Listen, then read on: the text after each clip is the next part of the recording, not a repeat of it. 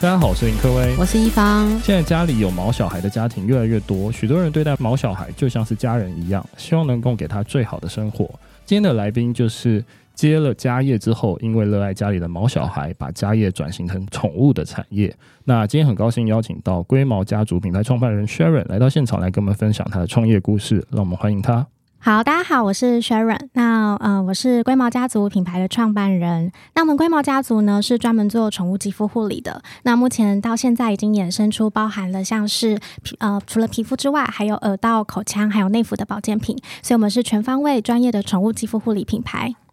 诶，那 Sharon 可以介绍一下自己的背景吗？好，呃，我其实是念跟宠物完全没有相关的科系，我是正大地震系毕业的。嗯嗯、对，那目前的话有呃正在就读台大的 EIMBA，就是想加强自己在商业啊或管理商呃方面相关的知识。对，那虽然完全跟宠物行业没有相关，可是我觉得就是我觉得在正大或台大相相关的一些经历背景，还是对我目前的创业有蛮大的帮助。那为什么会想做宠物这一块？是因为你自己就很热爱宠物吗？呃，因为其实我是家里的独生女，嗯，然后所以当我北上，然后呃来念书的时候，妈妈太孤单了，就不小心养了太多只狗，嗯，然后所以我们现在家里有四只狗狗，然后办公室我们有四只猫。对，那从我呃，因为我大四下就是半年的时间，有到那个芬兰去交换，回来的时候，妈妈就是希望我可以承接她的这个生计的产业，然后转型做宠物用品。哎，那生计的产业，所以所以你等于说你是从家里的家业之后，再慢慢发展宠物用品。那现在的家业还、嗯、还在吗？还是？目前家业就没有再进行了，因为我刚开始啊、呃、回国的时候，当时妈妈剩下的产品是一些人的呃保健产品，然后还有包含像是茶叶啊，呃健康茶叶，然后还有呃美容的肥皂。对，那时候其实在我正式创龟毛家族之前，我是有先透过这些产品先去跟一些经销商的联系啊，或者是说有像一般一样可能会想要上架到 Momo、PC Home 呃这些松果这些对购物平台，所以我觉得在创业之前我。我也是有先大概 run 过一下大概的流程，然后就知道说，哎、嗯嗯欸，那如果可能到时候转做宠物用品的话，我们会走怎么样自己的区块？对，那你们第一支宠物产品是怎么样来研发出来的，嗯、以及是什么样的产品呢？好，我们因为我们家四只，然后其中有一只是呃品种是查理斯，那这种品种它就是皮肤特别的敏感。然后，所以他常常就是会有皮肤上面的困扰，像湿疹啊或霉菌的问题。那过去就是会一直需要反复的吃药打针，然后到后面的时候，就是真的我们换了很多家的兽医，都还是没有办法解决他的皮肤上面的问题。然后后来，所以就是呃，我妈妈。呃，有一个想法，就是因为他在生技产业很久了，那有认识到相关的呃研发的博士啊、技术之类的，所以我们就决定把呃，就是在修复人皮肤上面的这些技术，然后转移到宠物的那个用品上面。嗯、所以，我们龟毛家族起家的产品是从呃，就是针对毛小孩皮肤过敏的产品下去做切入。我们有最基础的洗毛乳，然后也有进阶修复的喷剂跟那个营养霜。对，就是要来处理毛小孩的皮肤困扰。就是有了这三支的产品，奠定我们一年多之后，我们才陆陆续续开发了其他的产品。嗯哼，哎、欸，那我想问一下，就是因为你刚刚有讲说从人转到宠物嘛，那这一块是呃是是有有一些困难吗？或是有碰到什么样的瓶颈吗？呃，简单来说的话，就是因为其实像宠物的皮肤跟人的皮肤，主要像是表皮层上面的差异。我们人是有十到十五层，但毛小孩只有三到五层，所以他们自然皮肤的抵抗能力会比人还要来的脆弱。嗯、二来是呃，人跟宠物的 pH 值也不太一样，嗯、所以我们。呃，虽然是有人的这个技术，但我们在呃会调整比例、浓度跟配方。那所以其实因为刚好我们家那么多只，所以那几只就成了我妈妈测试的对象。对，因为有时候研发端它并不一定知道呃市场上需要多快的效果才能够感受到，嗯、所以我妈妈在这边就会做蛮好的把关，她就会呃知道，哎，那你可能什么成分比例要怎么样做调整，然后让效果可能可以在一一个一两一两个礼拜内就让毛爸妈可以感受到它毛小孩很明显的变化。诶，那薛仁我想问一下，因为呃，你是从大学毕业之后就开始创业嘛？那这对一般大学生来讲，其实算是蛮酷的。你可以分享一下为什么当时大学毕业后就开始创业吗？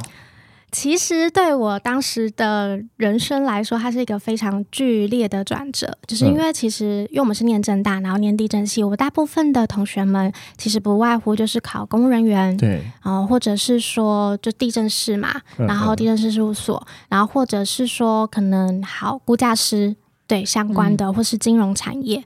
嗯。呃但对我来讲，就是因为那时候我从国外回来，那我就知道说，我妈妈过去经营的公司到后期其实没有那么顺利，嗯，对。然后，呃，但她还是有一个念想，就是希望把这个技术转做到宠物用品，因为她从毛小孩这皮肤上面，她有看到市场的缺口，对。但是她会觉得说，哎，可是因为新时代的媒体变化，包含网络，并不是她熟悉擅长的，所以她会很希望我能够协助她这个区块，嗯，所以。我回来的时候，其实算是家里最辛苦、最辛苦的时候。然后也因为我是家里的独生女，然后有点不得不啦，对，嗯、就是不得不得得接起这个使命。对，那想要问，就是除了在产品的这个规划或是开发上面会有遇到一些困难之外，嗯，还有其他，例如说经营层面上有遇到什么样的困难吗？我觉得。创业的话，经营对我现在来讲，回头这样看，我觉得是每个阶段的困难点不太一样。初期的话，会是生存上面的辛苦，哦，就是怎么样让商业模式最快的可以稳定下来。因为其实我刚，嗯、我创业的话，因为刚刚有时候是遇到家里最辛苦的时候，所以其实家里并没有办法给予我金钱上面的支援。那我一个刚大毕业的大学生，其实也没办法跟银行贷款。嗯，所以那时候其实我创业的资金是，呃，有点像是参加创投计划，然后最后然后有得到一百万的启动资金，然后才成立新的公司，从头再 run 过一次。那初期的话，其实像生产完第一批货的时候，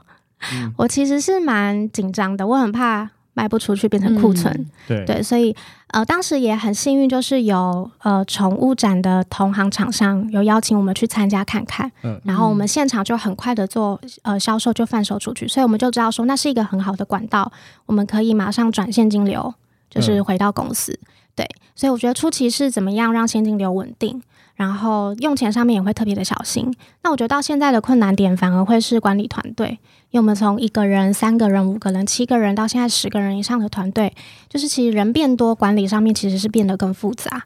我觉得毕毕竟每个人的想法不同嘛，个性也不一样，所以你管理的方式还是得需要做一些调整。诶，那我想问一下 Sharon，就是因为宠物市场竞争非常的激烈嘛，所以龟毛家族如何做出一些差异化呢？嗯，呃，我们做出差异化的话，第一个像是，所以我们在产品端的设计，就是我们一定会希望一到两个礼拜内，一定要让爸爸妈妈们在正，就是只要他能够好好正确使用产品，他是可以看到明显的变化。是对，这是效果性的部分。那再来就是像是网络订购的话，嗯、呃，我们一直到现在都是，就是他收到产品的一到两天内，一定会收到我们的客服电话。那我们就是会致电，然后去呃关心毛小孩目前最新的状况，呃，不管是他的皮肤，或者是他眼睛，还是什么样的问题，我们在后台会做记录，同时我们会再一次去提醒正确的使用方式。对，然后所以其实蛮多毛爸妈都会跟我们分享说，哎，我是第一次哎有购买宠物用品，还会收到电话关心的，嗯、因为他们其实有时候是不知道毛宝贝适合什么。说呃，他买了可能也不太确定，因为虽然有放使用说明书，但并不一定每个人都会很认真去看。对，对，所以我觉得有时候有一通电话是要也让他更记得我们。对，那包含像宠物展好了，我们现场也是会让客户填写一些基本的资料。嗯、那大概三到四周之后，我们就也会打电话回去关心他使用的状况，看有没有遇到什么问题是我们可以再协助的。对。那我觉得最后还有一个部分是我们特别加强的，就是我们的产品其实除了最基本 SGS 的检验，像我们现阶段我们也是唯一目前宠物用品当中有得到 SNQ 国家品质认证的，嗯、就是我们在这方面是做了蛮多努力，就是呃，毕竟每个厂商都会说自己产品很好嘛，那我们希望有客观的呃第三方来再来认证我们的产品，让呃爸爸妈妈们在选择上面可以更安心。诶，那我蛮好奇，因为你们蛮注重就是跟客户的沟通还有服务嘛。嗯，那 Sharon，你这边有没有就是接触客户是让你印象非常深刻的案例？有，就是哦，有一次在那时候算是也是我创业初期的时候，嗯、然后在高雄宠物展，对然后当下有一个妈妈，就是她跟我分享说，她真的照顾她毛小孩的皮肤非常的心力交瘁，然后她讲到后面她。已经是在哽咽了。嗯，就他说我真的试了各种的方法，什么硫磺药浴，然后安养块，什么我能够给他的我都做了，但是他就是还是一直没有办法好好的就是康复。然后后来他也直接，他现场有购买我们的产品，然后他就说，其实我买的是一个希望，嗯，我我希望至少在他走之前，我可以让他就是比较舒服一点。好，然后后来，因为刚刚也有说我们会做宠物展售后的一些客服嘛，嗯，那我们再回去打这通电话的时候，那时候那个妈妈很开心，嗯，她就跟我们说，就是呃，我真的很谢谢你们，就是做了这么好的产品，那她真的就是皮肤有好转，那我后续我都还是会使用你们的呃东西来让它可以持续稳定，然后她就说她她觉得她最开心的是她自己也得到一点像是救赎。所以那时候我自己心里就是会觉得说，呃，虽然产品它是一个媒介，可是某种程度上，其实我们可能可以也可以帮助到马爸妈去解决他们呃一些无助或是一些自责。对对，就是他们有时候可能就是觉得自己没有用对方法，但其实不是，只是可能他还没有遇到合适的而已。嗯，是没有用对方法，还是其实市面上比较难找到这类型相关的产品？因为呃，说说实话，就是其实我们呃，觉得创业不容易嘛。那我们能够其实持续营运到现在，我觉得也有一大很大部分是因为市面上大部分的宠物用品在做皮肤这个区块，还是比较停留在清洁类。嗯，对。那我们算是很真的很用心专注在就是修护这个区块。对对，然后呃，再慢慢持续开发别的，所以呃，我们也是希望说，因为其实真的已经形成的问题，就像我们人一样，就是有皮肤上面的可能因为性皮肤炎，或者是最基本的青春痘好了，对，可能有些真的也都不是单纯用洗面乳就可以解决了，对，它可能也还是要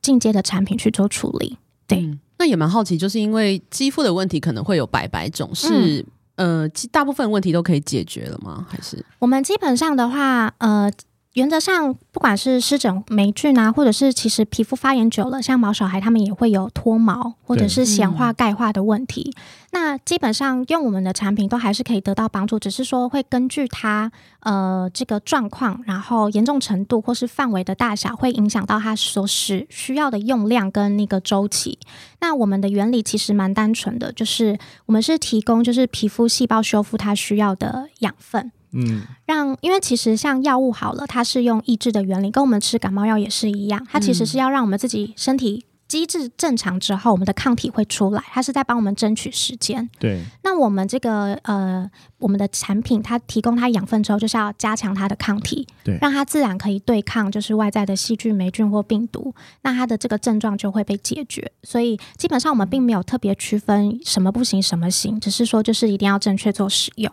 对。诶，那我蛮好奇，就是呃，因为这种产品它会需要有兽医师的一些处方吗？还是它就是单纯就是可以直接买就好了？嗯、呃，可以单纯直接买，因为我们并呃没有放类固醇或那个抗生素，是，所以就不太需要就是医生去那个开处方才可以做使用。对，所以其实对兽医来说，我们都还是属于保养用品。嗯哼，对，嗯，那只是我们会告诉家长说，呃，至少就是在宝贝就是呃恢复期的这二到三周的时间，先勤劳用。对，然后后面的话，你再降低频率。了解。诶，那 Sharon，我想问一下，就是呃，龟毛家族有做哪一些电商的操作吗？从一开始到现在？嗯，我们一开始因为其实在，在呃那个创业资金有限的情况下，我们最主力的前面大概一两年的时间，主要都是 focus 在展场的部分，所以。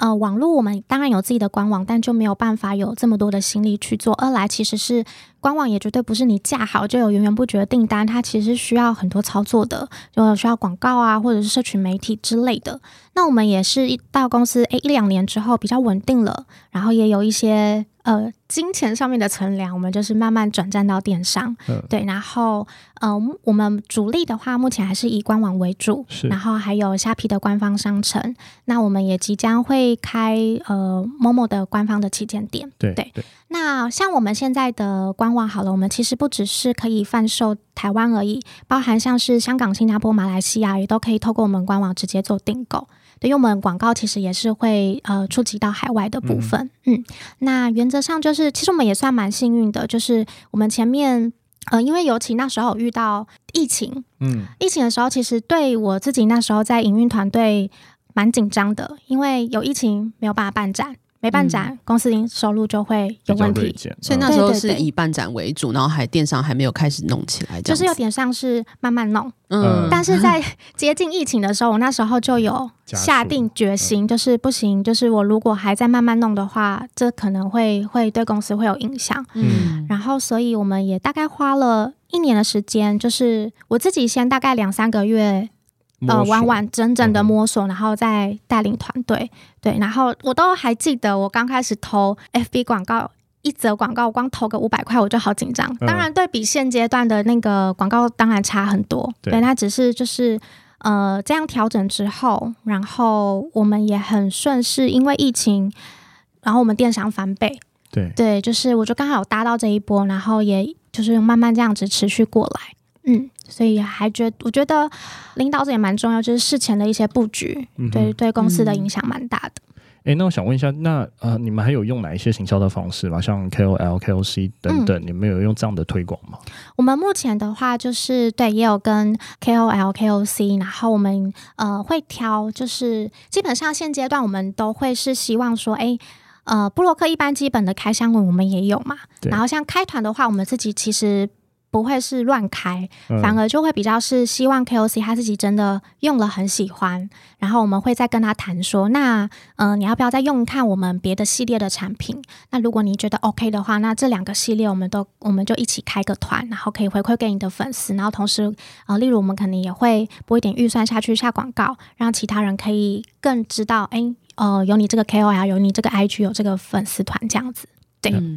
哎，那我想问一下，因为你刚刚有讲说有海外的客群会跟你购买嘛？嗯、那除了台湾、新马、港澳地区，他们有对什么样的产品比较比较有兴趣吗？好，原则上其实亚洲的气候啊，共同有一个问题，就是因为湿热，然后过敏源多，然后呃湿度比较高，所以在这个情况底下，所以其实亚洲地区的毛小孩都容易有皮肤问题。所以其实回头想，都会觉得会蛮感谢我妈妈选这个题材。对，所以其实我们的产品就不会只局限于台湾，对就是其他国家的地方也是。尤其呃，我们目前海外就是最大户的就是香港，嗯啊、呃，我觉得一来是因为熟悉台湾，二来也因为了解呃我们的民情，然后再来语言是相近的，对对，所以我觉得跟他们的介绍啊或者是说明上面会蛮容易的，对。然后所以在基本上我们的。我们现在海外的成绩，其实占我们电商也都有三分之一。哇，这么高！对，嗯。哎，可是国外的宠物跟台湾宠物是类似的吗？对，类似。你看宠物都一样了，宠物都。不知道，我想说品种它只有气候可能就是因为可能马来西亚太热了，所以它有可能会比较皮肤可能会比较有呃不好。品种都一样，只是有时候命名上面会有点不一样。像我们 台湾会对台台湾是讲贵宾狗嘛，嗯，对，然后在在香港他们可能就讲贵妇狗。哦，OK，对，就是会有一些这个小小的差异。了解了解，对，嗯，好，那那我想问一下，就是。呃呃，你们拥有金质奖，还有国家品质标章，那这是什么样的认证呢？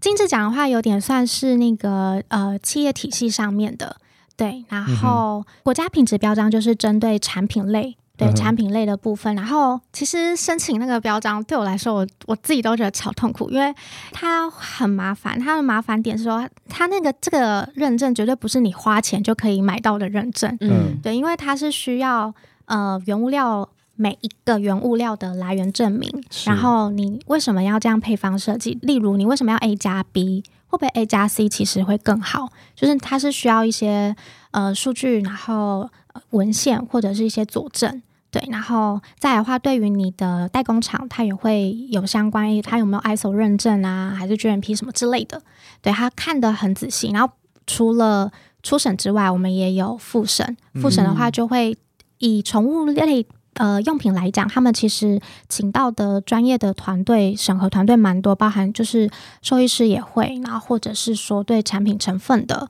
然后或者是农委会之类的，嗯、对，对他都会去针对我们产品，然后再做一些提问，然后所以有初审跟复审，对，然后最后。呃，也不是走到复审你就一定会拿得到，就他们最后会看你复审你准备的东西，嗯、然后最后再评断说他能不能够放心把这个标章交给你。而且其实每一年也都还是要续审，嗯哼，对，所以他还会再来看就对了。对，我们还是要提供一些资料，对，了，解。哎，可是市面上的宠物用品也都会有进行这样的一个认证过程吗？呃，其实这个 SNQ 国家品质标章啊，最早其实最广泛的是在人的保健品上面。嗯，对。然后我觉得这样它会慢慢推广到宠物，也是因为宠物市场在蓬勃发展。嗯，对对。然后食品类的目前稍比较多一点点有得到认证，那用品类的话，目前还是只有我们有。所以宠物的话，会是你们为标杆，就是只有你们有去申请这个认证。嗯、呃，我相信其他应该也有，只是可能还在努力的方向上面。对对对，了解。那我想问一下 Sharon，就是目前台湾的宠物市场已经算饱和了吗？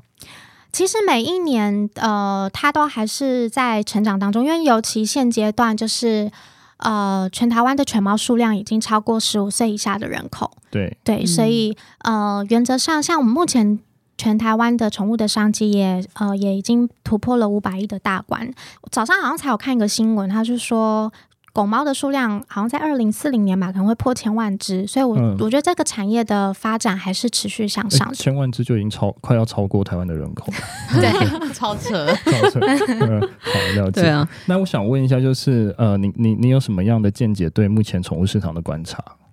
呃，我觉得对宠物市场的话，因为。嗯，现在也少子化嘛，对，所以为什么会叫毛小孩？就是把这个他的狗狗或猫咪当做自己的孩子在看待，对，所以我觉得它的趋势一定就是会跟人一样，就是成熟化、精致化，然后也会更要求，对，在品质方面，对，所以我觉得，呃，在产品跟服务上面，我觉得品质当然很重要。哦，那我像我们自己都会在创造一些跟客户的连接，就是要让呃家长可以更记得我们。那我觉得还有一个很重要的，就会是一定也要是我们自己，你也要发自内心爱毛小孩，你才能够做出好的产品跟服务。嗯，了解。那也想问龟毛家族，就是目前有看到哪一块是缺口，有想要继续进去做的吗？呃，我们目前其实还有一款新的沐浴乳在在做测试，嗯，对。然后呃，其实我们本来的现在目前就是最热销的舒敏保湿洗毛乳的话，它本身是。也是以提供皮肤养分去做设计的。